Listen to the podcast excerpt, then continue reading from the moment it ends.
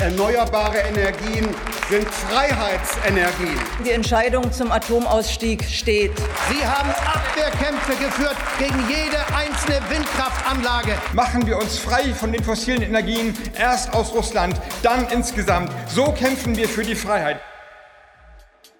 Fossilfrei, der Podcast zum Ampelmonitor Energiewende. Ja, herzlich willkommen zur neunten Folge von Fossilfrei, der Tonspur zum Ampelmonitor Energiewende des DW Berlin. Wir freuen uns, dass ihr wieder dabei seid und an den Mikrofonen sind wie immer Wolf-Peter Schill und mein Name ist Alexander Roth. Wir arbeiten beide am DW Berlin und Wolf ist dort Leiter des Bereichs Transformation der Energiewirtschaft und ich bin dort wissenschaftlicher Mitarbeiter. Und heute sind wir aber nicht allein, denn wir haben noch einen Gast dabei, nämlich unsere Kollegin Dana Kirchem. Hallo Dana, schön, dass du da bist. Ja, vielen Dank für die Einladung. Ich freue mich sehr, hier heute mit euch über Wärmepumpen zu sprechen. Genau, da hast du es auch schon weggegeben, was wir heute machen wollen. Es geht also nochmal um Wärmepumpen. Wer also die letzten beiden Folgen verfolgt hat, der wird sich wahrscheinlich erinnern, dass wir gesagt haben, wir machen gleich drei Folgen zu Wärmepumpen und dem Gebäudeenergiegesetz. In Folge Nummer 7 haben wir so allgemein über die Ziele der Bundesregierung gesprochen im Bereich Wärme und insbesondere für Wärmepumpen und auch das Gebäudeenergiegesetz nochmal so ein bisschen nachgezeichnet. Und in Folge 8, keine Angst vor der Wärmepumpe, haben wir dann ganz viele Fragen geklärt mit äh, Marek Miara vom Fraunhofer ISE zu Technik und Marktentwicklung der Wärmepumpen. Und heute wollen wir das Paket sozusagen zuschnüren und uns noch über einen weiteren Wärmepumpenaspekt unterhalten, nämlich was passiert eigentlich im Stromsystem oder was muss im Stromsektor passieren, wenn wir Wärmepumpen zubauen wollen. Ja, und dann wollen wir das Ganze noch quasi abschließen mit einer kleinen Diskussion oder einer kleinen Nachlese auch zur Debatte zum Gebäudeenergiegesetz und dazu Frage, ob man eher Ordnungsrecht oder eher marktbasierte Instrumente nutzen sollte. Aber danach machen wir dann auch Schluss mit ja, Wärmepumpen genau. und Gebäudeenergiegesetz. Folge 10 dreht sich um ein anderes Thema, versprochen. Wer schon die erste Folge gehört hat, der kann auch jetzt in seinem Podcast-Player seines Vertrauens, äh, wenn das da funktioniert, auf das nächste Kapitel springen. Wir wollen nämlich jetzt im nächsten paar Minuten nochmal ganz kurz so die Hintergründe zum Thema Raumwärme in Deutschland nochmal zusammenkehren. Und ja, Wolf, fang doch mal an. Warum reden wir überhaupt über, über Wärme?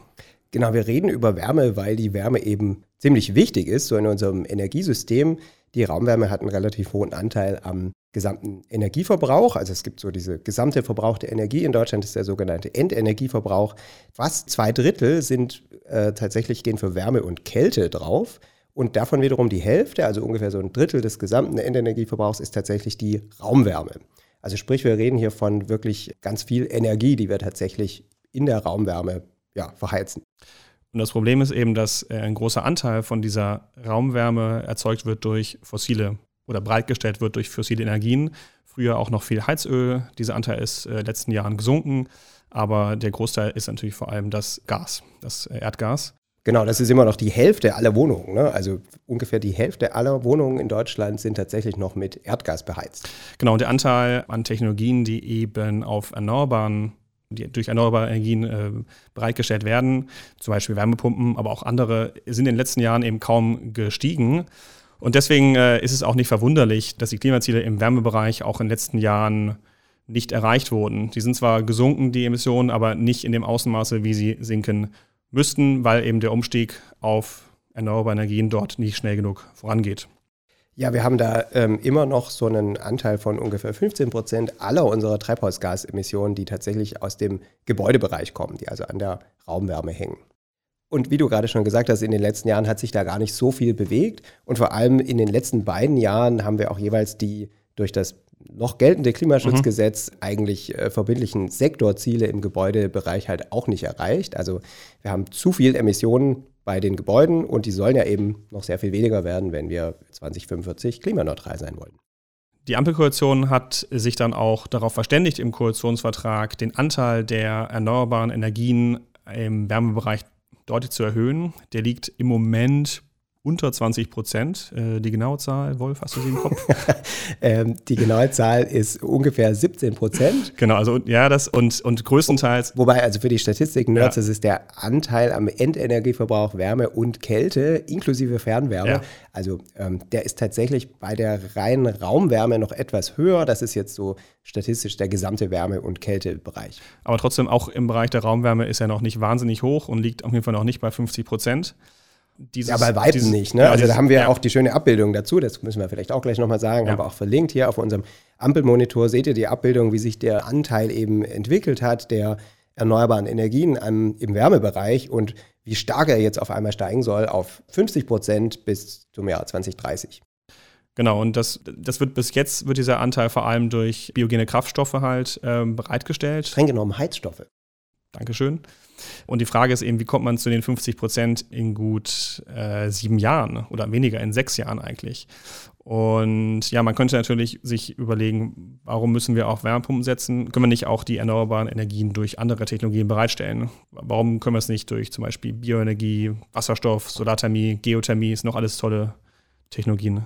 Also grundsätzlich ähm, sagt das ja auch niemand, dass es unbedingt nur eine Wärmepumpe sein muss. Wir haben ja, also gab ja viel Debatte über Technologieneutralität. Der Koalitionsvertrag sagt das ja auch nicht. Der redet auch gar nicht von Wärmepumpen.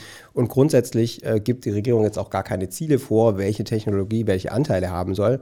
Aber wenn man das eben durchgeht, dann sind die Optionen zumindest bis zum Jahr 2030 halt doch sehr beschränkt. Also die Bioenergie, Nutzung im Wärmebereich jetzt deutlich auszuweiten, ist sehr un unwahrscheinlich oder unplausibel, weil wir eben ein begrenztes nachhaltiges Bioenergiepotenzial haben. Und das merkt man auch daran schon, dass zum Beispiel die Preise für solche Holzpellets jetzt auch nicht gerade günstiger werden. Das ist also nicht groß ausbaubar. Und dann gibt es das Thema Wasserstoff. Danat, hast du ja auch ähm, ein schönes Video übrigens dazu gemacht. Können wir auch verlinken. Wasserstoff werden wir irgendwie in näherer Zukunft Wasserstoff haben in, zu günstigen Preisen, den wir tatsächlich verheizen können. Spoiler, also eher nicht. Plus, dass auch noch die Infrastruktur auch dafür noch nicht ausgelegt ist. Also es ist nicht klar, ob man in den, in den aktuellen Netzen, Gasnetzen und die aktuellen Gasthermen einfach Wasserstoff reinführen kann. Also da wird man sicherlich auch nochmal umrüsten müssen. Und dann ist die Frage, wenn man eh schon umrüsten muss, warum rüstet man auf was um, was höchstwahrscheinlich vielleicht gar nicht so verfügbar ist. Dazu kommen wir wahrscheinlich auch nochmal zu ja. den Wasserstoffbrennern.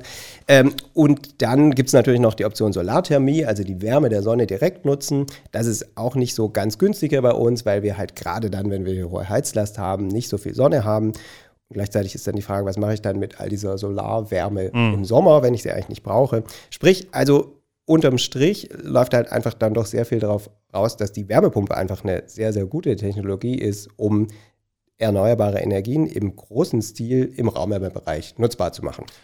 Genau, und da hat sich die Ampelkoalition ja auch ein ähm, Ziel gesetzt, und zwar ungefähr 6 Millionen Wärmepumpen im Jahr 2030 installiert zu haben. Wir stehen im aktuellen ersten Halbjahr 2023 bei gut 1,6 Millionen. Ähm, die Daten sind nicht 100% sicher. Es gibt da so ein paar Caveats, aber die Größenordnung stimmt ungefähr. Das heißt also, ähm, es gibt noch einigen, einigen Aufholbedarf. Also auch da wird das Ziel nicht einfach zu erreichen sein äh, mit dem aktuellen Ausbau, mit der aktuellen Ausbaugeschwindigkeit. Da haben wir auch eine schöne Abbildung für euch bereitgestellt auf dem Ampelmonitor, die wir auch verlinken. Da sieht man also, das hat schon angezogen. Also der Ausbau der Wärmepumpen hat an, an Fahrt aufgenommen die letzten Jahre ist aber noch deutlich unter dem Pfad, den wir halt bräuchten, um diese 6 Millionen im Jahr 2030 zu erreichen. Und das erste Halbjahr hier 2023 war da auch so ein bisschen gemischt. Also wir haben tatsächlich deutlich einen Zuwachs gehabt an Wärmepumpen, so knapp 200.000 Geräte wurden neu eingebaut, aber leider auch noch deutlich mehr fossile Heizungen. Also wir hatten 385.000 neue Gasheizungen und sogar noch mal fast 50.000 neue Ölheizungen. Mhm. Also da ist der Trend so noch, noch, nicht ganz, noch nicht ganz gut. Aber trotzdem mal angenommen, wir schaffen es, die 6 Millionen Wärmepumpen bis in das Jahr 2030 zu installieren, dann ist ja eine zentrale Frage, die auch immer wieder von vielen Bürgerinnen und Bürgern gestellt wird, woher kommt der Strom? Und was ist eigentlich die, was sind die Auswirkungen auf das Energiesystem, auf das Stromsystem in Deutschland? Und die Frage ist natürlich total interessant und die Frage ist tatsächlich auch eine, mit der wir uns hier halt wissenschaftlich beschäftigen. Und da kommen wir doch dann zu unserer aktuellen Analyse, haben gedacht, das ist es wert, der hier auch eine eigene Episode zu spendieren. Und da kommen wir vor allem auch zu dir, Dana. Wir haben gemeinsam an einer Analyse gearbeitet, modellbasiert, die sich genau dieser Frage widmet. Was muss eigentlich so im Stromsektor passieren, damit wir das hinbekommen mit einem starken Ausbau der Wärmepumpen? Genau. Also ich meine, der Anlass war ganz ursprünglich mal, dass äh, ja das äh, Ziel der von, äh, Habeck und der Bundesregierung ja deklariert wurde, 6 Millionen Wärmepumpen. Das war schon äh, Anfang letzten Jahres, 2022. Und äh, dazu hatten wir dann einen Wochenbericht verfasst. Und ähm, da haben wir uns die Wärmepumpen angeguckt. Was bedeutet das eigentlich im Stromsektor, wenn wir diese 6 Millionen Wärmepumpen in 2030 im, im System haben? Äh, aber das war halt noch eine, ja, sehr eine Ad-Hoc-Analyse, die war natürlich sehr fokussiert auf, auf dieses Ziel. Und wir haben uns jetzt gedacht, wir drei natürlich und äh, noch mit einem Kollegen. Genau, können wir auch noch nennen. Carlo ist unser Kollege, der ist heute genau. nicht dabei, aber genau. Also muss man wirklich der Transparenz sagen, dass das hier eine gemeinsame Arbeit ist, dass wir das nochmal ausweiten. Genau. Und kann man vielleicht noch dazu sagen, wenn du sagst Wochenbericht, vielleicht kennt das auch nicht jede, die den Podcast hört. Wir haben hier am DW Berlin eine ja, Flaggschiff-Publikation zur Politik- und Öffentlichkeitsberatung. Ja, das ist der DW Wochenbericht. Jede Woche gibt es da neue und interessante Analysen aus der ganzen Breite des Instituts und ab und zu auch von uns aus dem Energiebereich. Genau. Und was wir uns jetzt halt besonders in äh, dieser Studie angucken wollten, war nicht nur, okay, was passiert eigentlich, wenn so und so viele Wärmepumpen im System sind, sondern vor allem, wenn die unterschiedlich flexibel sind. Und Flexibilität, was bedeutet das jetzt eigentlich? Im Bereich der Wärmepumpe kann Flexibilität bedeuten, dass wir unterschiedliche Größen von Speichermöglichkeiten haben, thermische Speichermöglichkeiten in, im Wärmebereich, also direkt in der angeschlossen an diese Wärmepumpe, die dann bei den Leuten im Keller äh, steht. Aber es gibt natürlich auch andere Möglichkeiten der Flexibilität im Stromsystem. Vielleicht müssen wir da nochmal weiter ausholen. Genau. Wieso brauchen wir denn überhaupt also Flexibilität?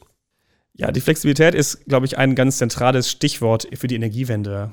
In, in der alten Welt, in Anführungsstrichen, wo, die, wo der Strom vor allem durch fossile Gas- oder Kohlekraftwerke bereitgestellt wurde, konnten die eigentlich geregelt werden nach dem Angebot. Das heißt, man wusste ungefähr, die Leute brauchen morgens und abends ein bisschen mehr Strom und dann wurden die genauso gefahren, dass immer so viel Strom im System ist, äh, wie gebraucht ist. Und in der Anführungsstrichen neuen Welt, also mit äh, hohen Anteilen von Solar- und Windenergie, Leider ist es so, dass sich der Wind und die Sonne sich nicht nach dem Verbrauch richten, sondern die scheint halt oder der weht halt, wann er will. Und das heißt, wir müssen es schaffen, Angebot und Nachfrage im Stromsystem quasi zu, zu vereinen. Und das kann man natürlich auf der Nachfrage, Nachfrageseite machen und auf der Angebotsseite. Also erstmal ist ja, glaube ich, ganz interessant so, dass die in der alten Welt folgte eben dann das Stromangebot oder die Stromerzeugung der Nachfrage. Und jetzt kommen wir halt in eine Welt, wo das zunehmend andersrum ist, dass die Nachfrage der variablen oder fluktuierenden genau. erneuerbaren Stromerzeugung ein Stück weit folgen sollte. Aber es muss eben nicht nur die Nachfrage sein, es gibt ganz viele verschiedene Optionen für diese ja, Flexibilität. Und eine erstmal ist so eine, eine, räumliche Flexibilität. Ich kann diesen Ausgleich von, von Angebot und Nachfrage und all der Variabilität, äh, je großräumiger ich das organisiere, desto äh, weniger muss ich sozusagen ausgleichen. Als wenn man an so einen Stromverbund denkt mit vielen Ländern und vielen verschiedenen Zeitreihen oder ja, Profilen der Nachfrage und der Erzeugung, dann muss ich halt insgesamt weniger ausgleichen, also zeitlich ausgleichen, wenn ich das alles miteinander sozusagen räumlich verschneiden kann.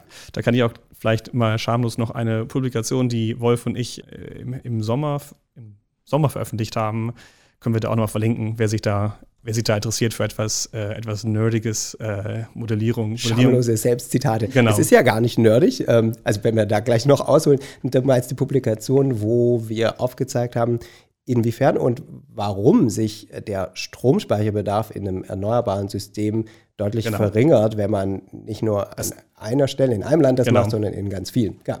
Ich wollte das nur ich kurz ein in die Show Notes. genau, danke. Nee, aber das, es geht ja jetzt nicht hier um, um die Sachen, sondern es geht ja es geht ja um die Wärmepumpen. Aber tatsächlich dieser räumliche Ausgleich, der ist ja schon relativ lange bekannt und wird auch angewendet. Ne? Deswegen reden wir auch immer über den Europäischen Stromverbund vor allem und äh, auch immer wieder über Diskussionen, diesen Verbund auszuweiten. Ähm, und was jetzt aber neu dazukommt, in der Zukunft noch viel stärker und jetzt auch schon gemacht wird, ist halt diese zeitliche Flexibilität. Ne? Und da geht es um Lastverschiebungen von verschiedenen Technologien. Und da hattest du mal eine Unterscheidung gemacht zwischen drei verschiedenen äh, Flexibilitäts- ja, Optionen. Optionen, genau. Ja, ähm, toll, da sind wir gleich wieder beim Wochenbericht. Das ist schon vor vielen Jahren einen Wochenbericht, den ich da mal auch mit Kollegen geschrieben hatte. Da haben wir das versucht, ein bisschen zu systematisieren mit den tollen Begriffen ähm, X und Power. Und man kann es also so sehen, es gibt erstmal so klassische X-to-Power-Optionen. Das heißt also, ich stelle Power heißt Strom und X heißt also irgendwas, zum Beispiel eine fossile Energiequelle oder auch eine regelbare erneuerbare. Das heißt also, ich erzeuge Strom dann, wenn ich ihn brauche. Also regelbare Stromerzeugung, da gibt es einen ganzen Haufen Optionen, zum Beispiel Biomassekraftwerke oder Biogas ähm, oder eben die früher die fossilen äh, thermischen Kraftwerke, die haben halt den Strom dann bereitgestellt, wenn ich ihn brauche. Das wäre so X2 Power. Und dann gibt es äh, Optionen, die kann man Power to Power nennen. Also da geht sozusagen Strom rein, Strom raus. Das wären halt insbesondere die Stromspeicher. Und die gibt es ja tatsächlich, tatsächlich auch schon lange. Also Pumpspeicher, die so ähm, Wasser im Grunde den Berg raufpumpen mit einer Pumpe und dafür Strom verbrauchen und ihn dann speichern in einem Oberbecken und dann das Wasser wieder den Berg runterfließt und ein, eine Turbine antreibt, den Generator antreibt und das wiederum Strom erzeugt. Das, die Technologie gibt es schon ganz lange. Ist ein Beispiel für Stromspeichertechnologien. Das wäre dann eben ja, Power to Power, Strom rein, Strom raus. Das gleiche übrigens auch, wenn ich auf der Nachfrageseite was verschiebe. Also wenn ich eine Stromlast verschiebe von einer Stunde in die andere, dann wirkt das auch wie so ein Stromspeicher. Und dann hatten wir damals gesagt, es gibt auch noch Power-to-X-Option. Das heißt also, Strom fließt irgendwo hin und wird dann aber nicht wieder zurückverstromt, sondern fließt in irgendwelche Anwendungen, die dann flexibel sind. Und da sind wir beim Begriff der sogenannten Sektorenkopplung. Richtig. Und in dieser Einordnung wäre jetzt halt die Flexibilität im Wärmebereich und speziell bei den Wärmepumpen eine Power-to-X-Anwendung richtig. Also wir verbrauchen Strom, um Wärme zu erzeugen.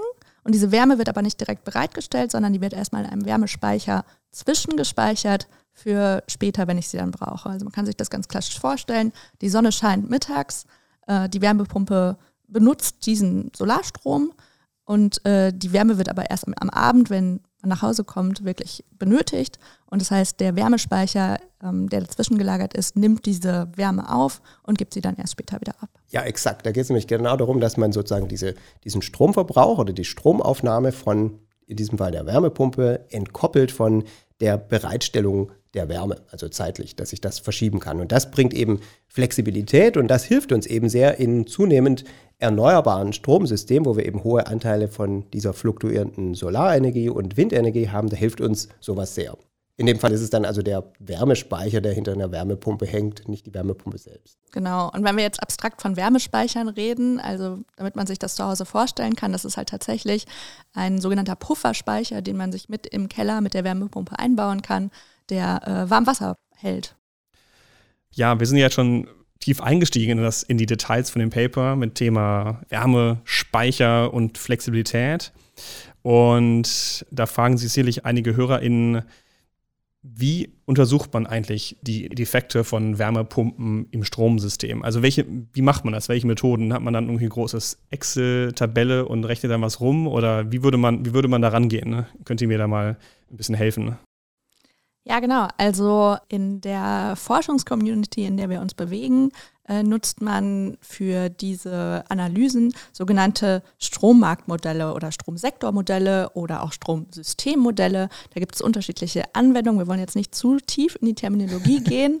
Da streiten sich wahrscheinlich auch die Geister. Wir reden jetzt einfach mal von Stromsektormodell, würde ich sagen.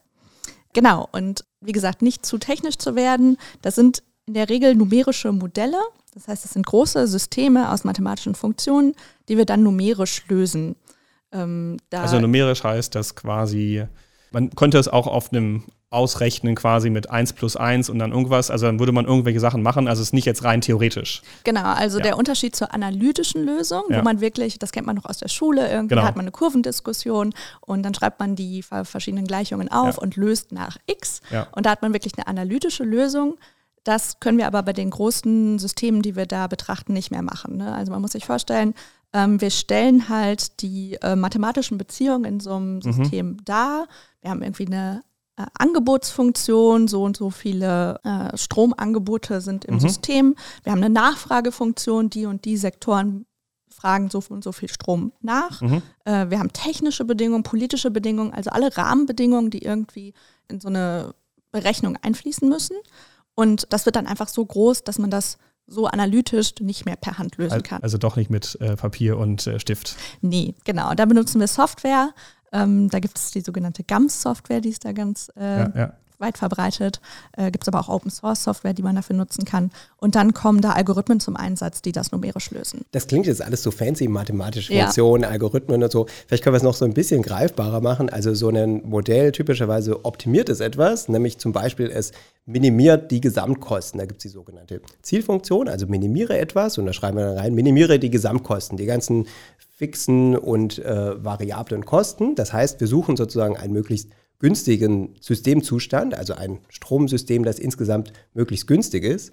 Und um das zu minimieren, gibt es dann eben gewisse ja, Entscheidungsvariablen und die bewegen sich dann eben in bestimmten Grenzen. Also ein Beispiel für so eine ja, mathematische Gleichung, die du gerade erwähnt hast, wäre dann zum Beispiel, eine Technologie kann in einer gewissen Stunde einfach nicht mehr Strom erzeugen, als überhaupt Leistung installiert ist. Das wäre dann eine so eine typische Restriktion, die man drin hat. Oder eine andere ganz wichtige, so Angebot und Nachfrage müssen halt in jedem Zeitschritt ähm, im Einklang sein. Also alle Erzeugung muss gleich allen Nachfragern entsprechen. Das wäre auch so ein typisches Beispiel für so eine relevante Gleichung. Richtig.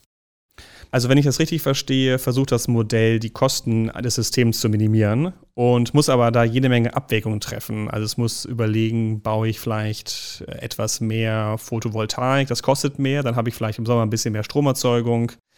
Aber dann habe ich wiederum andere Probleme oder baue ich etwas mehr Wind, dann habe ich halt vielleicht im Winter oder übers Jahr hinweg mehr Stromerzeugung, aber dann habe ich, muss ich den Windstrom irgendwie nutzen und dann habe ich vielleicht manchmal zu viel Windstrom, dann kann ich den gar nicht nutzen. Also es ist so, ist es so richtig. Richtig. Okay. genau. Also im Grunde, was ist sozusagen die günstigste Möglichkeit mit einer Kombination aus verschiedenen Erzeugungs- und Speicher- und Flexibilitätsmöglichkeiten sozusagen einfach ein, mein, meinen Strombedarf jederzeit zu decken?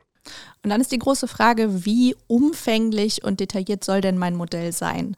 Also ich kann mir natürlich vorstellen, dass ich irgendwie für jeden einzelnen Haushalt mir überlege, wie viel Strom fragt der jetzt nach in jeder einzelnen Stunde und ich messe das irgendwie. Ähm, aber in der Realität ist es natürlich so, selbst mit den effizientesten Algorithmen brauchen wir schon relativ lange, um selbst äh, ja, relativ einfache Systeme zu lösen. Da kommen einfach viele Daten zusammen, da kommen viele Variablen zusammen und ähm, insofern ist es immer eine Abwägung, wie viele Sektoren, also zum Beispiel die elektrifizierte Wärme oder auch die Elektromobilität, berücksichtigen wir und wie viele Länder zum Beispiel berücksichtigen wir gleichzeitig.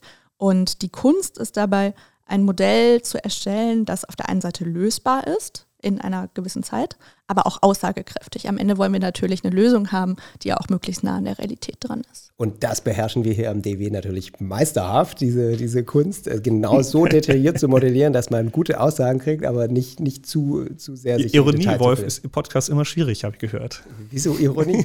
Also ja, man muss vielleicht sagen, es gibt ganz viele Leute, die ganz viele tolle Modelle pflegen und betreiben. Die Modelle haben auch tolle Namen. Ähm, zum Beispiel hier in Berlin gibt es Kollegen, die haben ein Modell Framework, das hat den tollen Namen Ömorph. Direkt bei uns nebendran an der Hertie School gibt es ein Modell, das heißt Emma.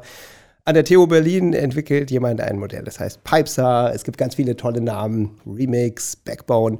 Und es gibt das Modell mit dem schönsten aller Namen, das ist Dieter. Und Dieter äh, entwickeln wir hier bei uns. Genau, Dieter hast, äh, kannst, können wir auch sagen, hast du und ein Kollege, der mittlerweile nicht mehr am DEW ist, zusammen entwickelt vor Ja, seit, seit ungefähr zehn Jahren zehn. Jahren schon. Und Dieter steht für?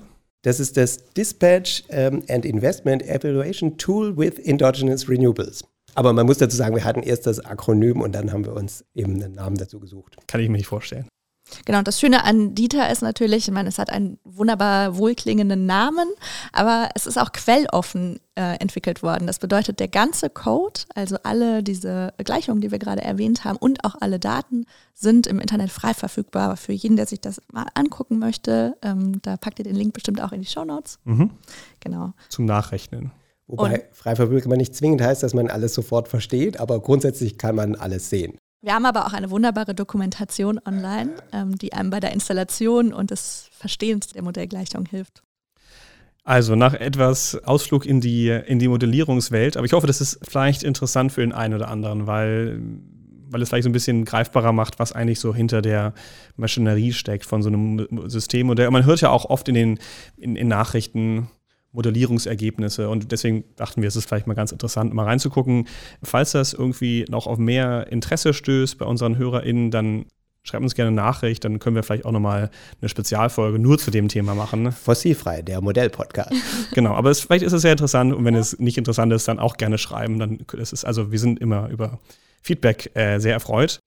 Lass uns aber jetzt nochmal zu dem Wochenbericht, beziehungsweise zu dem Preprint kommen, den wir jetzt gerade, also den Wochenbericht haben wir letztes Jahr veröffentlicht und den Preprint, also den, das Diskussionspapier, haben wir vor einigen Wochen veröffentlicht.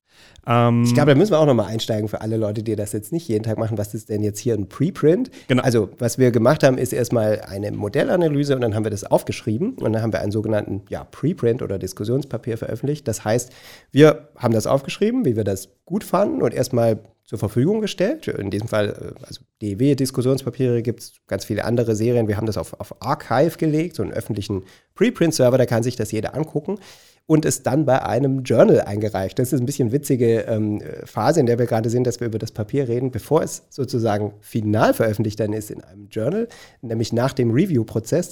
Da sind wir hier gerade drin. Deswegen, da kann sich die eine oder andere Zahl auch nochmal so ein bisschen ändern, aber wir sprechen jetzt über den Stand unserer Arbeit, wie sie eben in diesem sogenannten Preprint äh, oder Diskussionspapier eben dargestellt ist. Also nochmal nur mal zu sagen, das ist jetzt noch kein sogenanntes peer-reviewtes oder begutachtetes, äh, begutachtete Veröffentlichung, sondern das ist erstmal nur unser Stand der Forschung und der wird jetzt gerade durch eben externe Gutachter in einem äh, Journal, in, einem, äh, in einer Fachzeitschrift gerade eben begutachtet. Nichtsdestotrotz geht es jetzt ums Papier und was sind so die, die, die, die Hauptmotivation oder Haupthintergrund, Dana? Ja, wir haben ja jetzt schon mehrmals gesagt, die Bundesregierung plant, den Wärmepumpenausbau zu beschleunigen. Ihr hattet auch schon erwähnt, äh, wir stehen jetzt gerade bei ungefähr 1,6 Millionen Wärmepumpen in Deutschland. Das ist noch relativ wenig im Vergleich zu den 6 Millionen, die sich die Bundesregierung als Ziel gesetzt hat. Ja, und äh, unsere Motivation war jetzt mit diesen ganzen vielen neuen Wärmepumpen, kommt natürlich auch zusätzliche Stromnachfrage ins System. Und die sollte natürlich idealerweise nicht aus zusätzlicher fossiler Energie kommen, sondern wir wollen die natürlich idealerweise aus erneuerbaren Energien decken. Und da ist dann ganz interessant, dass sich die verschiedenen Zielsetzungen in den Sektoren überschneiden oder beziehungsweise gegenseitig beeinflussen. Ne? Also die äh, Ausbauziele für äh, Wind- und Solarenergie beziehungsweise Ausbauziele für Erneuerbare im Stromsektor beeinflussen dann auch die Ziele im Wärmesektor und umgekehrt. Und genau dieses Zwischenspiel wollten wir uns halt angucken. Ähm, und ganz konkret waren dann die Forschungsfragen, weil wir jetzt auf dieses Zieljahr 2030 gucken, haben wir uns verschiedene Ausbauszenarien für Wärmepumpen angeguckt. Ne, da haben wir uns so überlegt, okay, was passiert, wenn wir irgendwie leicht unter diesem Ziel bleiben? Was passiert, wenn wir das Ziel ungefähr treffen? Und was passiert, wenn wir tatsächlich viel mehr Wärmepumpen noch im System haben? Also als, verschiedene Bestände von genau. Wärmepumpen im Zieljahr 2030. Richtig. Und unter äh, der Annahme dieser verschiedenen Szenarien, wie viel zusätzliche Kraftwerkskapazität brauchen wir dann im System und speziell wie viele neue, äh, zusätzliche erneuerbare Kapazität. Und auch und, Stromspeicher, ne? Genau, richtig. Also wie und, verändert sich sozusagen der optimale oder notwendige Kraftwerkspark eigentlich? Genau, und genau, also welche, welche Technologien sind das, die dann besonders ähm, ins, ins System kommen? Und ähm, Dabei speziell wollten wir ähm, Rücksicht darauf nehmen, welchen Einfluss der flexible Betrieb von, ähm, von Wärmepumpen hat. Also genau das, was wir vorhin besprochen haben, wenn ein Wärmespeicher vorhanden ist, ähm, wie verändert sich dann der Kapazitätsausbau im, im, Stromsektor. Also sozusagen, wie hilfreich ist es, wenn die Wärmepumpen nicht äh, in dem Moment, wo der Wärmebedarf da ist, Strom aus dem Netz ziehen müssen, sondern wenn sie das ein Stück weit entkoppeln können und den Strom in günstigeren äh, Phasen, zum Beispiel wenn viel Solarenergie da ist oder viel Windenergie da ist, wenn sie ihn dann nutzen können. Genau, und im Speziellen gucken wir uns halt an, die ähm, komplett unflexiblen Wärmepumpen, also ohne einen Pufferspeicher und dann verschiedene Größen von Pufferspeichern, ähm, die, die dazukommen können. Genau, und äh, am Schluss haben wir dann auch noch eine kleine Analyse hinten dran gehängt, wie viel Erdgas wir dann eigentlich sparen würden, wenn wir ähm, annehmen, dass all diese neuen Wärmepumpen äh, Erdgasboiler ersetzen. Okay, und was kam jetzt eigentlich raus?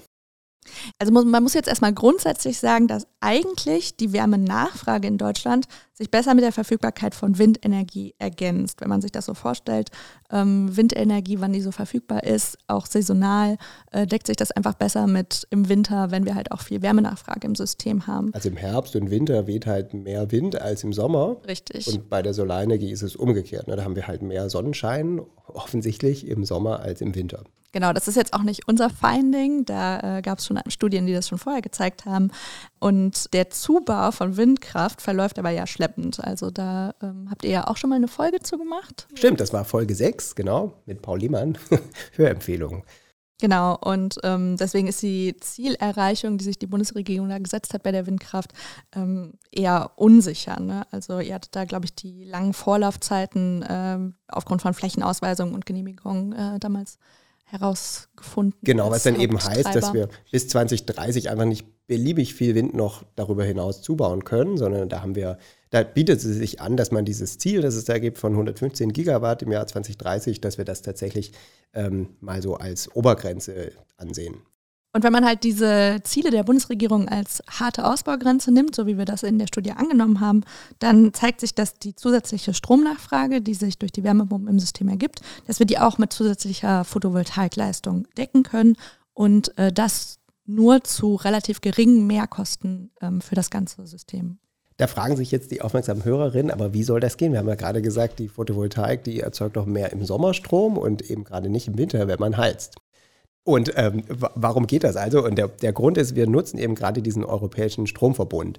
Das heißt, wir haben in dem Modell eben eine Restriktion, dass wir einen erneuerbaren Energienanteil von 80 Prozent erreichen müssen. Das ist auch das Ziel der Bundesregierung für das Jahr 2030.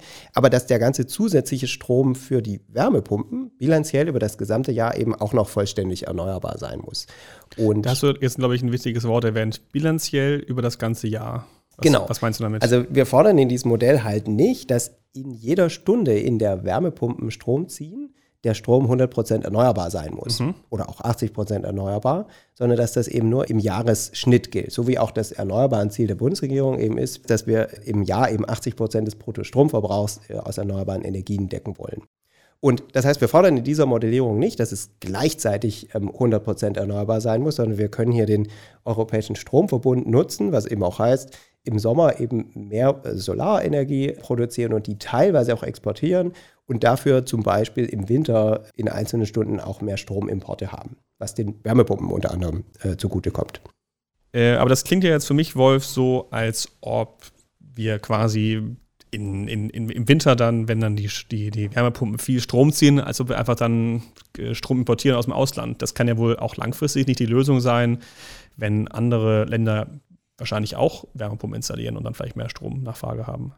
Also es ist jetzt nicht so, dass in der Modellierung rauskommt, dass der ganze Strom für die Wärmepumpen irgendwo anders herkommt. Es geht da eher so ein bisschen um diese ja, Leistungsspitzen, die sich eben in einzelnen Stunden da ergeben. Da wäre es eben relativ teuer für so ein Modell, das alles heimisch bei uns zu erzeugen. Da müsste man ziemlich viel, zum Beispiel Gaskraftwerke zubauen, die dann solche, solche Lastspitzen erzeugen könnten. Und das ist einfach viel billiger im Modell, dass man hier Leistung nutzt, die eben im Ausland ohnehin installiert ist und nicht vollkommen ausgelastet. Und das macht sich das Modell eben zunutze. Aber das ist auch das, was wir in Wirklichkeit in den Strommärkten eben sehen. Das ist ja auch nicht so, dass man immer die heimische Erzeugungskapazität voll ausnutzen würde, sondern man guckt eben, wo ist es gerade am, am günstigsten. Und den Effekt, den, den sehen wir hier auch. Was jetzt aber nicht heißt, dass die Strommengen im großen Stil für die Wärmepumpen aus dem Ausland importiert würden. Das geben auch sozusagen die angenommenen Stromübertragungskapazitäten an sich jetzt gar nicht her. Du hast gerade das Stichwort Leistungsspitzen dann äh, genannt. Das ist ja vielleicht auch ein ganz guter Punkt, um auf das Thema Wärmespeicher einzugehen. Ne? Dana, du hattest ja die vorher erwähnt. Ähm, warum sind äh, da Wärmespeicher interessant, um da Leistungsspitzen von Wärmepumpen abzufedern? Ne? Genau, also mit der ähm, Vergrößerung dieser, dieser Wärmespeicher kann halt mehr ähm, Strombezug in andere Zeiten verlegt werden, also von Zeiten mit diesen Lastspitzen, die du gerade erwähnt hast, hin zu Zeiten mit günstigerem EE-Strom mhm. und erneuerbarem Strom. Genau. Und das heißt, wir haben mit größeren Wärmespeichern haben wir eine Entkopplung des mhm. Strombezugs und der Wärmebereitstellung und können damit diese Lastspitzen, die wir im System sehen, abmildern, mhm. glätten sozusagen. Also ganz konkret, äh, wenn zum Beispiel es an einem kalten Januarabend um 8 Uhr abends alle irgendwie ihre, oder um, wahrscheinlich früher um 6 Uhr irgendwie ihre Heizung anschmeißen, ihre Wärmepumpen anschmeißen, dann könnte eine flexible Wärmepumpe, die vielleicht einen Speicher hat, der schon, schon mittags dann äh, mit, mit, mit wärmem Wasser gefüllt wird und den dann äh, eben vier, fünf, fünf Stunden später eben entleert, statt eben zum Zeitpunkt 6 Uhr dann eben die Maschine anschmeißt. Wobei man natürlich auch sagen muss, unsere Modellierung nimmt sozusagen implizit an, dass das auch gemacht wird. Das heißt also, dass das jemand auch entsprechend optimiert. Das könnte entweder, entweder dadurch sein, dass die Menschen, die jetzt eben Wärmepumpen haben, künftig irgendwie so dieses Großhandelspreissignal sehen, direkt oder indirekt, und also mhm. Anreize haben, ihre Wärmepumpe tatsächlich auch so zu betreiben und nicht einfach sie zu betreiben, wann sie eben gerade gerade den Strom brauchen. Oder dass es eben sozusagen von irgendjemand anders gesteuert oder optimiert wird, dass also ein Dritter, irgend so Aggregator oder Service Provider sagt, okay, ich gebe dir einfach einen günstigeren Wärmepumpenstromtarif und dafür darf ich aber deine Wärmepumpe ein Stück weit flexibel betreiben, mithilfe dieses Wärmespeichers.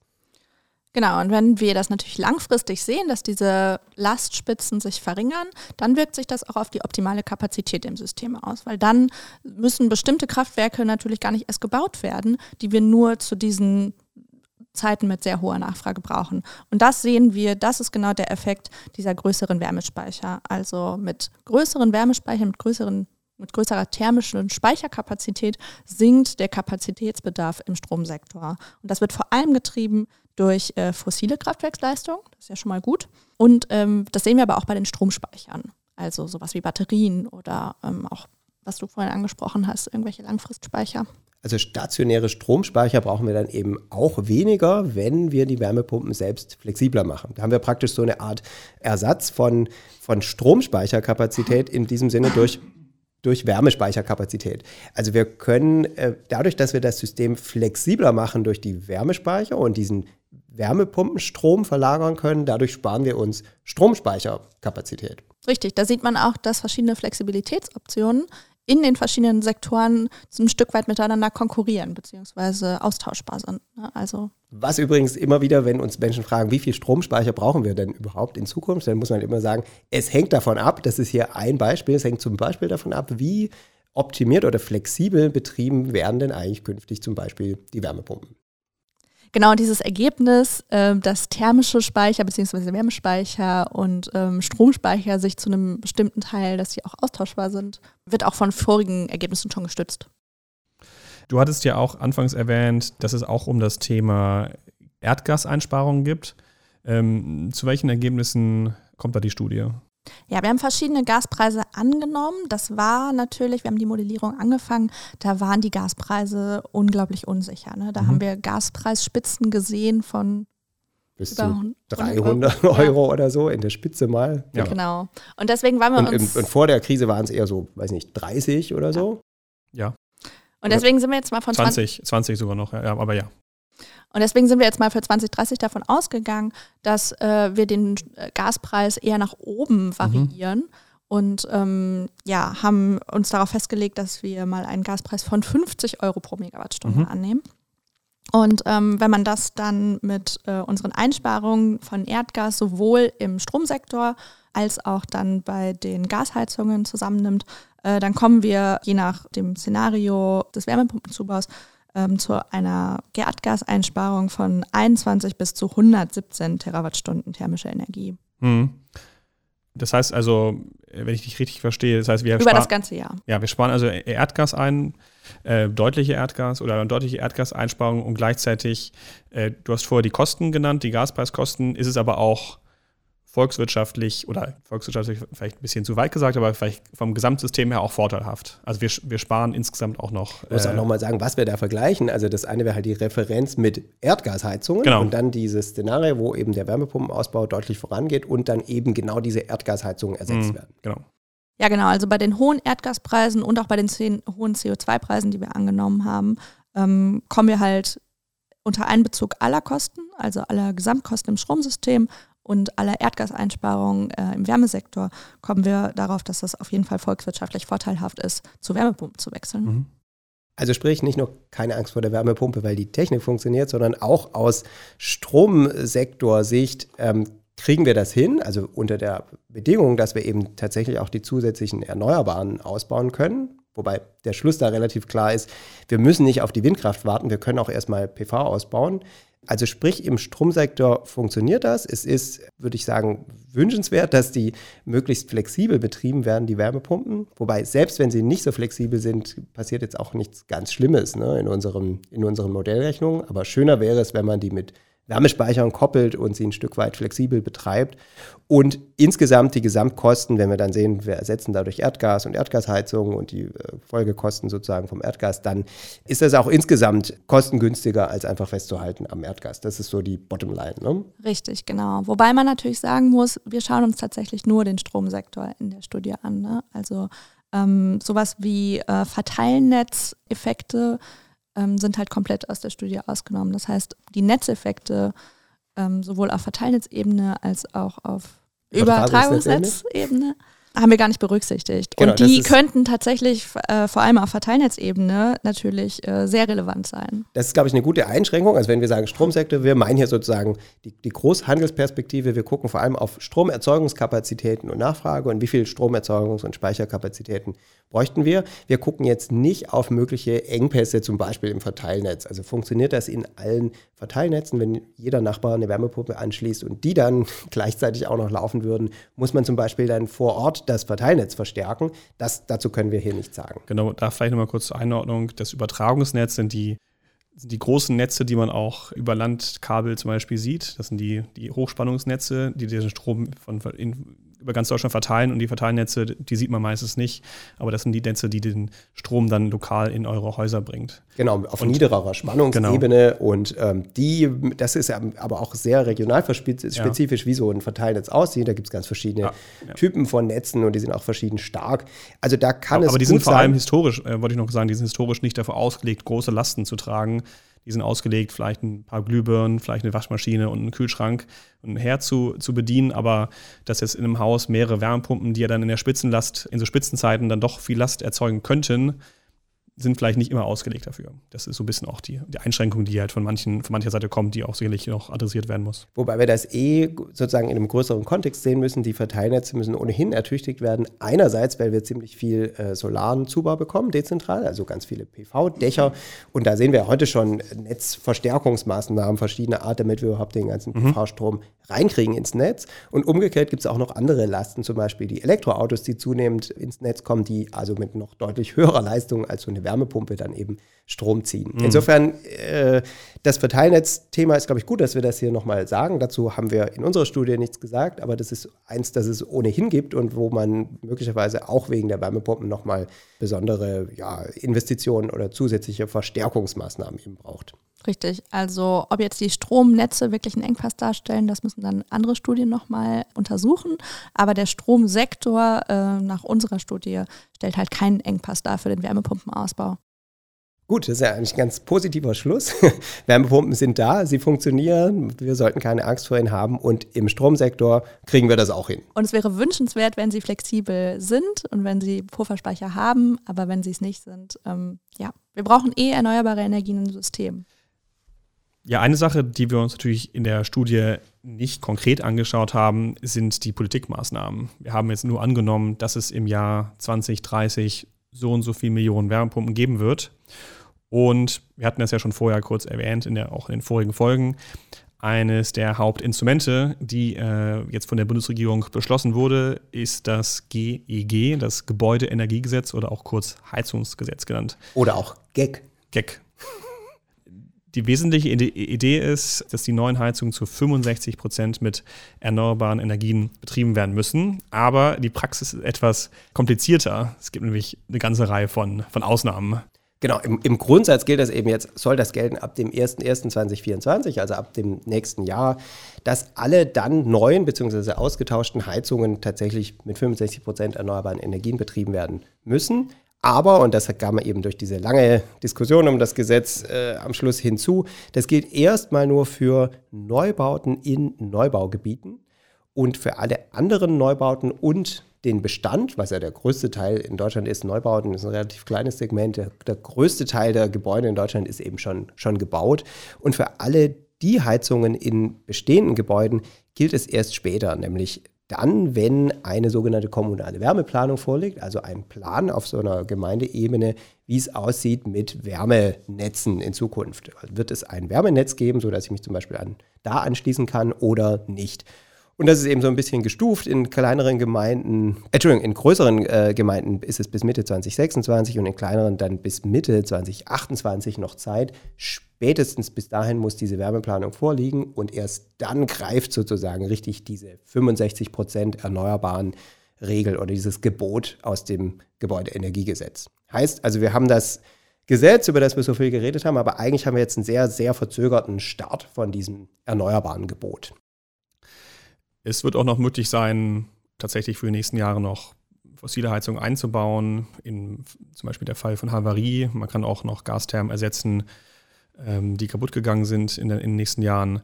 Und es wird auch noch möglich sein, andere Technologien außer Wärmepumpen einzubauen. Ähm, wir gehen jetzt nicht nochmal in die ganzen Details ein. Wer sich dafür interessiert, kann gerne mal in die Folge 7 reinhören. Und dazu kommt noch eine Förderung, die auch noch nicht final beschlossen ist. Auch da, ähm, die ist, wird wahrscheinlich relativ generös sein, aber auch da die Details würden wir auf Folge 7 verweisen. Von daher ist die, also die Bewertung, die wir auch damals in Folge 7 dann hatten, war so ein bisschen, ja, hm, so ein zahnloser Tiger. Es wurde jetzt viel drüber geredet, viel politischer Wirbel drum gemacht, aber in der kurzen Frist wird wahrscheinlich gar nicht so viel passieren, oder? Genau, es greift jetzt einfach nicht so stark das Gesetz und gemessen an dem Aufwand, den wir jetzt betrieben haben, auch glaube ich auch so politisch und was da an politischem Kapital drinsteckt, ähm, ist das schon jetzt relativ, relativ wenig einfach rausgekommen, zumindest jetzt in der kurzen Frist. Passiert einfach relativ wenig. Es muss im Moment kaum jemand eine Wärmepumpe einbauen. Mhm. Aber was auch klar wird, glaube ich, durch die Diskussion, die wir jetzt in dieser Folge nochmal haben, aber auch in Folge 7, da haben wir relativ lange, auch relativ detailliert ähm, das besprochen, ist ja, dass das Heizungsgesetz oder das Gebäudeenergiegesetz, korrekt, korrekt gesagt, schon ein Instrument ist, was relativ kleinteilig funktioniert. Also es wird festgelegt, in welchen Kommunen, ab wann, verschiedene Technologien, da werden dann Prozente festgelegt und dann im Fall von Havarie jenes und dieses und so. Also man traut sich ja schon relativ detailliert da vorzuschreiben, wie Leute in Zukunft zu heizen haben. Und das wurde ja auch von verschiedenen Seiten kritisiert, nicht nur von der Opposition, die sicherlich das eh kritisiert hätte, weil sie, weil sie Opposition, Opposition ist, das ist ja auch total normal, aber es wurde ja auch von, von verschiedenen Ökonomen kritisiert. Ja, und der Kern der Debatte ist da eigentlich die Frage, will man halt, was du gerade beschreibst, ist ja Ordnungsrecht. Also man schreibt vor, was man machen soll oder eben was man nicht machen darf. Und in dem Fall wäre eben dieses Vorschreiben, es müssen 65 Prozent erneuerbare Energien sein. Das ist ja noch nicht eine bestimmte Technologie vorschreiben, aber eben gewisse Randbedingungen. Was man auf jeden Fall macht, ist bestimmte Technologien dadurch erstmal ausschließen, nämlich fossile Heizungen. So, also quasi ein Verbot des Einbaus äh, fossiler Heizungen, also Erdgas- und Erdölheizungen mit den gerade beschriebenen Ausnahmen. Wir können das leider, würde ich sagen, in den nächsten Jahren können noch ganz viele dieser Heizungen eingebaut werden, wegen dieser Dinge, die da später noch ins Gesetz reingekommen sind, als so eine ja, Kompromisslösung. Aber grundsätzlich ist das eben so ein ordnungsrechtliches Instrument, dass man sagt, mhm. okay, wir verbieten einfach, dass man gewisse Technologien in Zukunft noch einbauen kann und ganz langfristig auch, dass man sie überhaupt noch nutzen kann. Also spätestens 2045 könnten dann auch solche Technologien ohnehin nicht mehr genutzt werden. Das steht auch im Gesetz tatsächlich drin, weil da wollen wir ja klimaneutral sein. Mhm. Und die Debatte ist dann eben Ordnungsrecht, also solche Geh- und Verbote gegen andere Optionen, nämlich insbesondere gegen ja marktbasierte Instrumente. Und das wesentliche Mittel hier ist da eben, was diskutiert wird, die CO2-Bepreisung. Also sei es jetzt über eine Steuer oder über ein Handelssystem, aber das CO2 eben einen Preis bekommt und das dann eben die entsprechenden Investitionen leiten würde. Das ist sozusagen ein, ein alternatives Instrument zu dem Verbot. Ja, die Logik wäre dahinter, dass wenn man die CO2-Emissionen bepreist, dass natürlich diejenigen, die auf fossile Heizung setzen, dadurch natürlich Kosten entstehen. Gerade bei Öl- und Gasheizung, die ja CO2 emittieren, fallen die im höheren Maße an als bei anderen Technologien und dass dadurch es Anreize gibt, diese Technologien auszutauschen und gegen CO2 oder CO2-arme, CO2-freie oder CO2-arme Technologien zu ersetzen. Wobei man da sagen muss, also ökonomisch, äh, was halt, wenn du sagst, Kosten entstehen, da geht es eigentlich nicht darum, dass man irgendwelche Zusatzkosten schaffen will, sondern man will Kosten, sogenannt, so eine genannte Internalisierung hinbekommen. Also es sind Kosten, die ohnehin anfallen, weil es gibt de facto Kosten von CO2-Emissionen, die sich dann ausdrücken in Klimaschäden und allem, was da eben damit dranhängt. Nur sind die eben nicht oder kaum bisher eingepreist. Und man die, die Grundidee dieses umweltökonomischen Instruments der CO2-Bepreisung ist, dass ich diese Kosten internalisiere, sie also sichtbar mache für den, der diesen CO2-Ausstoß eben verursacht. Und ich würde sagen, es geht nicht darum, dass man irgendwas verteuert, sondern dass man sozusagen es richtig bepreist, dass die tatsächlich anfallenden Kosten wirklich sichtbar sind. Also das sind jetzt zwei wesentliche Möglichkeiten, wie ich in diesem konkreten Fall jetzt bei den Heizungen eben vorgehen könnte. Ich kann einerseits sagen, Gebote und Verbote, ihr sollt diese Technologie nutzen oder ihr dürft jene nicht nutzen. Oder ich sage, okay, ich gebe euch einen CO2-Preis. Die Leute sollen sich dann einfach gegeben dieser CO2-Bepreisung selber aussuchen, welche Heizung sie einbauen und nutzen wollen. Man könnte vielleicht auch noch ein drittes Argument auch noch an oder einen dritten Punkt noch anwenden, quasi so eine Art negative eine, eine negative Bepreisung, nämlich eine Subvention, wo auch Menschen freigestellt wird, sich zu entscheiden, ob sie eine neue Heizung einbauen. Aber wenn sie eine neue Heizung einbauen, zum Beispiel Wärmepumpe, dann kriegen sie halt Geld vom Staat. Also diese Sachen sind natürlich jetzt, werden auch teilweise gleichzeitig eingesetzt. Also Förderung. Genau, ne? Förderinstrumente wie Subventionen. Ähm, ja, tatsächlich machen wir das ja. Ne? Also im Moment haben wir de facto eine Situation, wo wir diese drei Sachen machen. Einerseits gibt es letztlich Verbote, die, wie gesagt, gerade noch ja. nicht so greifen, nämlich für fossile Heizungen. Es gibt auch eine CO2-Bepreisung über das sogenannte Brennstoffemissionshandelsgesetz, die noch nicht sehr stark ist äh, im, im Wärmebereich. Mhm. Und wir haben Förderung, und zwar ziemlich üppige Förderung. Genau, wir wollten jetzt nicht zu tief einsteigen, aber vor allem für ge relativ geringe Einkommen kann die Förderung bis zu 70 Prozent der Wärmepumpenkosten tatsächlich mhm. betragen. Also wir fördern es relativ intensiv. Und was ich auch interessant finde, eigentlich ist, dass wir in diesem Fall Technologien fördern, die gleichzeitig eigentlich gesetzlich vorgeschrieben sind. Das ist bei sonstigen Förderprogrammen nicht so. Eigentlich gibt es so eine Regel, wir fördern nur Sachen, die sozusagen über das hinausgehen, was man ohnehin machen muss. Mhm. In dem Fall Gebäudeenergiegesetz ist es ein bisschen anders, weil wir sagen, ihr dürft ohnehin nur Technologien im Grundsatz von jetzt an einbauen, die erneuerbar sind oder mindestens 65 Prozent erneuerbar sind. Gleichzeitig fördern wir das aber auch. Also das war eben, um den ja, sozialen Frieden da herzustellen, dass man die Förderung relativ stark nach vorne hier bringen wollte. Aber es ist schon bemerkenswert, dass wir Dinge fördern, die wir gleichzeitig auch fordern. Ich hatte schon vorher erwähnt, dass der Gesetzesentwurf von der Bundesregierung doch von einigen auch sehr renommierten Ökonomen doch als kritisch wahrgenommen wurde. Und da wurde kritisiert, äh, dass man quasi zu viel kleinteilig da vorangeht und dass man einfach mit höheren CO2-Preisen das gleiche hinkriegen könnte. Und sollen wir mal reinhören, was Minister Habeck dazu zu sagen hat? Ja, lass uns das mal machen. Nehmen Sie bitte zur Kenntnis, dass die wissenschaftlichen Analysen, die den CO2-Preis wirkungsgleich mit dem GEG berechnen, sagen, dass Sie 2030 einen CO2-Preis von 200 bis 300 Euro pro Tonne haben müssten, um diese Wirkung zu erzielen. Das, sehr geehrte Damen und Herren, ich hoffe, das verlässt mal den, den Plenarsaal. Das, sehr geehrte Damen und Herren, ist der ausbuchstabierte Vorschlag der Unionsfraktion. Eine Verzehnfachung des CO2-Preises in den nächsten sieben Jahren. Ja, also es soll den Plenarsaal verlassen. Das ähm, hat es, glaube ich, auch getan. Und es hat den Plenarsaal sogar ja ziemlich offensichtlich verlassen, denn einige, ja, auch recht sichtbare ÖkonomInnen haben sich gerade an diesen O-Ton auch drangehängt, mhm. den das BMWK auch nochmals separat in die Welt gesetzt hat. Da hat er zu getwittert und gepostet. Und da gab es doch einiges an Kritik. Und sozusagen diese Kritik hat mindestens zwei Facetten. Also einerseits wurde dem Minister vorgeworfen, hm, er schürt irgendwie Angst vor hohen CO2-Preisen obwohl er ja gesagt hat, heute CO2-Preise ohne soziale Kompensation wären schlecht, aber ein bisschen hängen blieb, okay, hohe CO2-Preise sind so ein bisschen so eine Drohkulisse. Das war vielleicht keine so gute Idee, denn die CO2-Bepreisung ist halt doch, glaube ich, recht allgemein anerkannt ein wichtiges Instrument der Klimapolitik. Und das andere, was ihm halt vorgeworfen wurde, ist so ein falsches Verständnis von ökonomischer Effizienz, so dass, ähm, dass sozusagen diese, dieses äh, Gebäudeenergiegesetz sozusagen praktisch implizit keine anderen Kosten habe, eben Emissionen senke und man eben einen ganz, ganz, ganz hohen CO2-Preis bräuchte, um den gleichen Effekt zu haben. Und diese Argumente können wir ja mal vielleicht ein klein bisschen, bisschen auseinandernehmen. Und Zunächst mal hat sich zum Beispiel Frau Professor Veronika Grimm geäußert, also sie ist Mitglied im Sachverständigenrat für Wirtschaftsfragen, also eine, eine wichtige Stimme in der Debatte.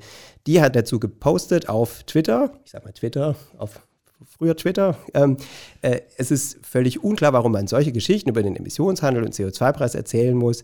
Emissionshandel könnte das Erreichen der Klimaziele sicherstellen und sie hält es auch nicht für wissenschaftlich belegt, dass dieser CO2-Preis eben 200 bis 300 Euro betragen müsse. Es hänge ja davon ab, wie viel Vermeidungsmöglichkeiten man schaffe. Und die Vermeidungskosten sind bei identischer Zielerreichung sicher höher, wenn man es ohne den CO2-Preis macht. Also zum Beispiel über diese Gebote und Verbote über das äh, GEG. Einfach deshalb, weil nicht diejenigen das CO2 einsparen, bei denen die Vermeidung am günstigsten ist. Und das wurde noch ein bisschen weitergetrieben durch zum Beispiel einen Post von, von Jan Schnellenbach, der ist ähm, auch Volkswirt, ein Lehrstuhl insbesondere Volkswirt, insbesondere Mikroökonomik. Ja, und der schrieb eben in einem Post äh, zu Habeck, der Mann ist Wirtschaftsminister, aber versteht Effizienz nicht. Der Punkt ist doch, ein CO2-Preis muss nicht so hoch sein, dass er wirkungsgleich mit dem GEG e ist. Denn das GEG erzwingt schnelle Emissionsreduktion dort, wo sie noch besonders teuer ist. Das ist ineffizient. Ein CO2-Preis reizt Emissionsreduktion dort an, wo sie besonders günstig zu haben ist. Das ist effizient. Also hier haben wir dieses klare ökonomische Argument. Ordnungsrecht ist im Zweifel teurer, weil eben der Staat oder die Politik nicht weiß, wo können wir denn am billigsten einsparen und man liegt sozusagen garantiert falsch gegenüber dem Markt. Wenn ich dem Markt sage, CO2 hat einen Preis, dann wird eben zu diesem Preis dort eingespart, wo es am günstigsten ist. Also ganz konkret würden vielleicht diejenigen Haushalte die Heizung als erstes austauschen, die vielleicht die ältesten haben, die am schlechtesten gedämmt sind und nicht vielleicht die, die Menschen, die noch in recht neuen Häusern wohnen mit guter Dämmung oder relativ guter Dämmung und relativ neuen Heizungen. Und dann würde man äh, die größten Effekte sehen, weil natürlich dort die CO2-Einsparungen auch am größten werden. Genau, genau. es geht ja sogar noch weiter. Ne? Also es geht ja nicht nur darum, dass wir im Gebäudesektor einsparen, sondern auch in allen anderen Sektoren. Und es kann natürlich auch sein, dass es jetzt gerade nicht am effizientesten ist, ähm, mhm. CO2-Emissionen im Gebäudesektor einzusparen, sondern vielleicht tun wir das lieber bei der Elektromobilität. Und diese ganzen Sektoren sind natürlich im äh, CO2-Handel oder bei den CO2-Preisen mit eingebunden. Genau, so lese ich das auch. Also sowohl das Argument von Frau Grimm als auch das, oder es recht, das von Herrn Schnellbach und auch andere, die genau eigentlich darauf hindeuten, wir haben ja auch noch andere Möglichkeiten in der Volkswirtschaft CO2 einzusparen. Es muss vielleicht nicht im Gebäudebereich sein und es muss nicht mit Wärmepumpen sein und es muss auch nicht in allen Häusern sein. Also sicher kann man da auch Beispiele finden, dass in einzelnen Häusern jetzt die Energieeffizienzsteigerung und Einbau von Wärmepumpen relativ teuer ist, was man dann in CO2-Vermeidungskosten umrechnen kann, die dann mhm. eben relativ hoch sind. Und das Argument ist, ja, wir können doch auch an anderen Stellen erstmal günstiger sparen. Und genau das müsste man eigentlich über ein marktwirtschaftliches Instrument wie eine CO2-Bepreisung hinbekommen. Das ist so der Kern dieser Kritik. Und da kann man halt natürlich auch fragen, ist das denn valide? Also diese ich würde mal sagen, so ein bisschen Lehrbuchannahme, wir können ja auch woanders und günstiger vermeiden. Ist das denn in der Situation, in der wir gerade konkret beim, im Gebäudebereich sind, noch valide? Und ist halt die Frage, wo sollen wir denn sonst große Mengen günstig CO2 noch einsparen, wenn wir in allen Sektoren doch gerade Klimaschutz betreiben müssen und auch viele Sektoren in den letzten Jahren nicht so gut performt haben, was so die Klimaschutzgesetzziele anging. Also wo wollen wir es denn sonst machen? Gibt es viele andere billige Sektoren? Und da kann man noch sozusagen auf den, auf den Stromsektor gucken. Da haben wir in den letzten Jahren ja besonders viel erreicht und relativ vergleichsweise günstige Vermeidungsoptionen gefunden. Also da hat man halt einen großen Hebel, wenn man Kohlekraftwerke ersetzt durch erneuerbare Energien, die auch noch viel billiger geworden sind. Da konnte man relativ viel CO2-Einsparung vergleichsweise günstig machen. Aber da haben wir natürlich nicht beliebig viel weitere günstige Optionen jetzt im Stromsektor. Ähm, genauso auch in den anderen Sektoren, im, im Verkehrsbereich ist es auch offensichtlich nicht einfach und nicht günstig, CO2 zu sparen. Bleibt noch so die Industrie. Die hat auch jetzt gewisse Einsparungen, aber da will man natürlich nicht zu dem Preis einsparen, dass die Industrie einfach irgendwo anders hingeht. Also sprich, es gibt einfach diese, wie man so vielleicht sagt, low-hanging fruits, die billigen, günstigen Einsparmöglichkeiten anderswo, die äh, ist halt sehr zweifelhaft, wie, wie groß die eben noch sind. Und dazu kommt ja auch noch, dass äh, wir nicht über einen Zeitraum reden, der sich über mehrere, ja, mehr, also der sich über deutlich mehr als zwei, drei Jahrzehnte erstrecken würde, wo man sagen würde, ja, wir können jetzt erstmal wirklich dort einsparen, wo es am günstigsten ist und dann langsam, wenn sich die Technologien noch verbessern, in den anderen Sektoren dahin gehen. Das Problem ist, dass langfristig äh, bei uns bedeutet das ungefähr 20 Jahre. Also wenn man wirklich die Klimaschutzziele der Bundesregierung und auch der internationalen Verträge ernst nimmt, dann will Deutschland ja bis 2045 klimaneutral sein. Das heißt also, die Frage ist, wie lange man darauf warten will, dass die Vermeidungskosten in den anderen Sektoren so viel günstiger werden. Ja, exakt. Also und, ich, genau. Ja, und das ist schon, schon glaube ich, zweifelhaft äh, darauf zu hoffen. Und es ist vor allem auch ein Problem deswegen, wenn man natürlich die anderen äh, Sektoren gar nicht anreizt, dass sie CO2 einsparen, dann wird da wahrscheinlich relativ wenig passieren und man wird das Problem quasi in die Zukunft verschieben und erst relativ kurz vor knapp dann merken, oh, wir müssen noch im Bereich der Wärme viel einsparen. Das wird dann wahrscheinlich deutlich teurer werden, als wenn man jetzt schon so einen ersten äh, Schub gibt. Also ich denke, dieses Argument war halt vor 20 Jahren gut, dass man sagt, lass uns erstmal gucken, wo können wir erstmal günstig einsparen. Ähm, wenn man noch viel Zeit hat hin zu diesem Fernziel Klimaneutralität, dann ist das auf jeden Fall gut, dass man erstmal die günstigen Potenziale, diese Low-Hanging Fruits eben hebt. Aber da sind wir ja nicht mehr. Jetzt haben wir noch 22 Jahre bis zur Klimaneutralität und dazu kommt ja noch diese Langlebigkeit dieser Investitionen, gerade jetzt hier im, im Gebäudebereich. So eine Heizung, mhm. die lebt eben relativ lange und äh, ich kann die nicht ganz schnell oder ich kann die nur mit hohen Kosten und hohen Friktionen kurz ganz viel erreichen im Gebäudebestand. Also sprich, alles, was ich jetzt einbaue, fällt mir aus Klimaschutzsicht nachher eben auf die Füße. Und dieses marktwirtschaftliche Effizienzargument setzt natürlich voraus, dass auch alle äh, Marktakteure immer ähm, äh, rational handeln. Ne? Also, dass alle Leute natürlich immer den CO2-Preis im Blick haben und sich rein marktbasiert auch entscheiden. Und das blendet natürlich ein bisschen aus, dass wir uns nicht immer alle rational entscheiden und dass dann Ordnungsrecht oder ordnungspolitische Instrumente Weisungen geben können zu einem Zeitpunkt, wo die Entscheidungslage vielleicht ein bisschen undurchsichtig ist für Leute. Das halte ich auch für einen sehr wichtigen Punkt. Also, dass die Menschen erstmal vielleicht nicht perfekt rational, so intertemporal auch optimieren, sozusagen voraussehen können, okay, mit steigenden Preispfaden wird es in Zukunft für mich sehr teuer. Es wäre also optimal für mich jetzt schon möglichst früh die Heizung zu wechseln. Noch dazu kommt ja, dass dieser Preispfad auch unsicher ist. Also die Frage ist ja auch, wie weit wird die Regierung es durchhalten, sehr hohe CO2 oder permanent ansteigende CO2-Preise tatsächlich zu vertreten? Da würde ich sagen, kann man schon argumentieren, es gibt eine gewisse Unsicherheit, ob die Preise tatsächlich auch wirksam werden und greifen werden, in dem Maße, dies, dass es sozusagen notwendig wäre, um dieses entsprechende Verhaltens- oder Investitionsänderungen anzureizen. Und ja, letztlich muss man natürlich auch perfekt informiert sein. Ne? Also man muss das auch alles wissen. Also nicht nur sich rational verhandeln, sondern man alle Akteure brauchen auch dann die Info, wie hoch die Preise in Zukunft sind. Und das äh, ja, sind, glaube ich, schon einigermaßen starke Annahmen, die man da braucht, um dieses reine, ja, äh, äh ökonomische Argument eben zu machen, ja, lass es uns doch über einen Preis lösen. Man könnte äh, dem ergegnen, dass wenn man einen guten Preis fahrt, glaubwürdig verargumentiert. Also wenn die Politik sagt, die Preise sind heute 50 Euro und werden dann in den nächsten Jahren pro Jahr um 10 Euro steigen und ihr wisst, was auf euch zukommt, dann wäre das vielleicht genauso, genauso effektiv auch und auch genauso glaubwürdig wie vielleicht ein Verbot.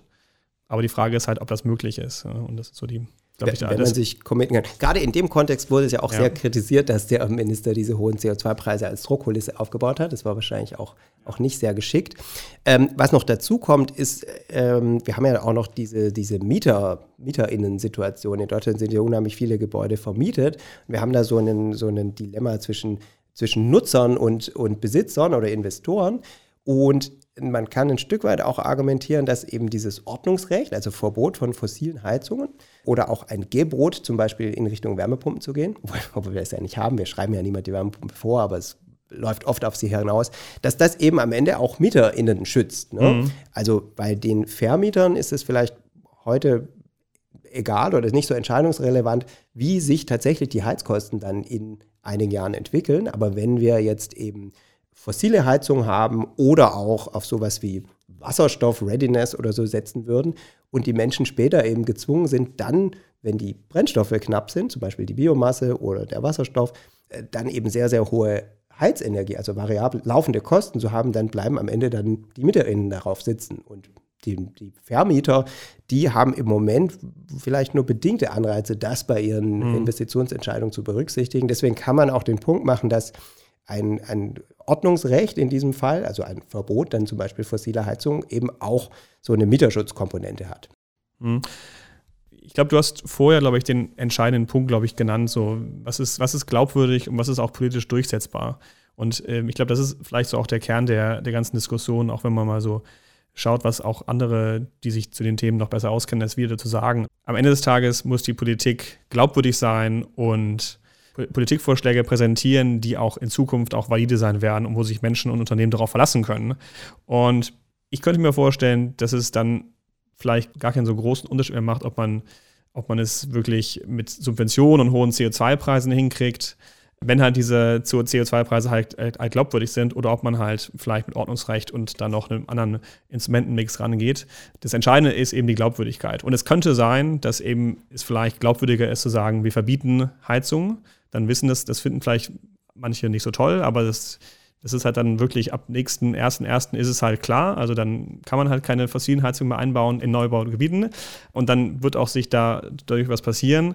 Und vielleicht wäre ein CO2-Preisfahrt zwar effizienter und wünschenswerter, aber am Schluss, wie wir auch gesehen haben, wird auch an CO2-Preisen halt politisch oft herumgedreht. Und dann glauben Menschen, ja, vielleicht, vielleicht wird es dann doch nicht so schlimm. Und wenn es dann wenn dann eine Krise kommt, dann wird der CO2-Preis doch wieder gesenkt. Also so das diese, haben wir ja gerade gesehen. Ne? Genau, Letztes also, Jahr, also wir haben ja den CO2-Preisanstieg über das Brennstoffemissionshandelsgesetz gerade ausgesetzt, weil die Leute ohnehin schon belastet sind. Also das deutet ja genau in die Richtung, dass möglicherweise genau. Commitments zu hohen CO2-Preisen auch nicht so ähm, klar sind. Und, und die Diskussion auf europäischer Ebene um den Emissionshandel, wie häufig da schon die Emissionshandel angefasst wurde in beide Richtungen, ist halt auch ein Beweis für die Richtung. Wobei man natürlich sagen muss, dass man auch natürlich so Sachen wie Verbote auch aufheben kann. Also um die Diskussion um das sogenannte Verbrennerverbot, das wurde jetzt beschlossen auf europäischer Ebene, aber das kann ja auch theoretisch nochmal aufgehoben werden. Wobei man schon sagen muss, also wir wollen jetzt nicht zu weit abschweifen in, ja, den, den Pkw-Bereich, aber ich glaube, das hat schon eine stärkere Wirkung. Wenn ich bestimmte Technologien einfach rausnehme, dann sind sie auch erstmal, erstmal weg. Genau. Hat schon eine stärkere, so bindende Wirkung als eben nur das Preissignal. Ich wollte noch kurz darauf aus, die Förderung hat aus meiner Sicht halt eben auch Grenzen, weil die Sache wird ja nicht ganz billig, also in den Randbedingungen, mit denen jetzt gefördert wird. Also selbst ohne diese Spezialbonus für die einkommensschwächeren Haushalte kriege ich ja immer noch 30 Prozent Grundförderung und 20 Prozent ähm, obendrauf für eine Technologie, die, muss man ja wirklich so sagen, im Zeitverlauf ohnehin sich amortisieren wird, in einem Umfeld, wo die Erdgaspreise tendenziell steigen, wo die CO2-Preise steigen, ist eine Wärmepumpe ohnehin eine gute Sache. Und die Förderung ist vergleichsweise teuer und hat zumindest in Teilen auch das Potenzial, dass sie eben regressiv wirkt, also dass sie den Menschen besonders nutzt, die eigentlich ohnehin schon besser gestellt sind. Es sind gerade die EigentümerInnen, die einfach ihre Heizungsanlage tauschen. Und insofern glaube ich, die Förderung alleine ist auch nicht der Weg voran. Und ich persönlich würde denken, wir brauchen tatsächlich halt die, die Kombination verschiedener Maßnahmen. Ich glaube, es ist ähm, auf jeden Fall wichtig, dass wir die, die CO2-Bepreisung jetzt auch nicht zerreden. Ähm, das war vielleicht in dem Sinne auch kein so smarter Move der von dem Minister, dass er in die Richtung da vielleicht auch ein bisschen fehlinterpretiert werden konnte. Also den CO2-Preis brauchen wir, aber dass man das allein damit machen kann, das scheint mir in Anbetracht dieser Randbedingungen, die wir hier genannt mhm. haben, Langlebigkeit, Investitionen, klare Perspektive 2045, Klimaneutralität und dazu noch, dass wir auch ein Klimaschutzgesetz haben, das ja zumindest Stand jetzt eigentlich immer noch sagt, wir wollen auch in den einzelnen Sektoren klare Ziele einhalten. Da ähm, ist es dann eben doch ein bisschen zu kurz gegriffen, dass man sagt, okay, lass uns das einfach marktbasiert machen. Also ich denke, es gibt da einen klaren Punkt auch für gewisse ordnungsrechtliche Elemente. Ja, also hoffentlich konnten wir das so ein bisschen sortieren mit diesen ja, ökonomischen Argumenten rund um die Debatte. Wir können ja auch noch so ein paar Quellen vielleicht verlinken, die es dazu noch so gibt. Auch andere Leute, die sich genau. damit beschäftigt haben. Genau, es gibt ganz guten Artikel auf faz.net, der hat das so ein bisschen nochmal aufgedröselt. Ähm, den fand ich ganz, ganz einleuchtend oder ganz, ganz interessant, weil er auch die verschiedenen äh, Positionen ganz gut darstellt. Und genau, es gibt noch einen ganz guten Podcast, den ich auch empfehlen kann. Das ist die Wirtschaftskunde. Da haben sich zwei Ökonomen, Rüdiger Bachmann und Christian Bayer, auch ausgetauscht und diskutieren so ein bisschen die Frage Pro und Contra von CO2-Bepreisung im Kontext des Klimageldes und auch die Frage des Ordnungsrechts und was auch die Glaubwürdigkeit von der Politik da dazu, äh, wie wichtig die Glaubwürdigkeit von der Politik ist. Also es, ich finde die beiden Sachen ganz interessant, weil sie nicht klare Lösung geben, sondern auch, weil eben so ein bisschen die, die Schwierigkeit der Diskussion klargemacht wird. Und ich denke, das ist vielleicht auch ein Fazit des letzten Punktes so ein bisschen, es gibt keine einfache Lösung. Also alle, die sagen, wir brauchen nur einen sehr hohen CO2-Preis, ich glaube, das ist ein bisschen unterkomplex, aber alle, die, glaube ich, jetzt irgendwie hoffen, dass durch Verbote alles gelöst wird, ist vielleicht auch ein bisschen unterkomplex. Ja, ich glaube, das, das fasst ganz gut zusammen. Und ich würde mich mal aus dem Fenster lehnen und sagen, das ist sicher nicht das letzte Mal, dass wir über CO2-Bepreisung hier gesprochen haben. Da ähm, kommt bestimmt auch hier bei Fossilfrei noch mehr. Dann wollen wir es vielleicht nochmal abbinden. Das war heute ein großer Ritt über nochmal Wichtigkeit des Wärmesektors, Ziele der Bundesregierung, Stromsektoreffekte und diese ökonomische Debatte. Also aus meiner Sicht das Fazit, der Gebäudebereich ist total wichtig.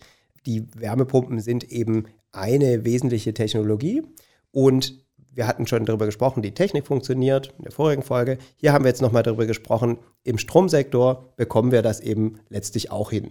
Genau, das wäre äh, das wär unser Fazit aus wissenschaftlicher Perspektive, dass der Stromsektor auf jeden Fall nicht der Engpass sein sollte, was den Kapazitätsausbau und den Stromverbrauch von Wärmepumpen betrifft.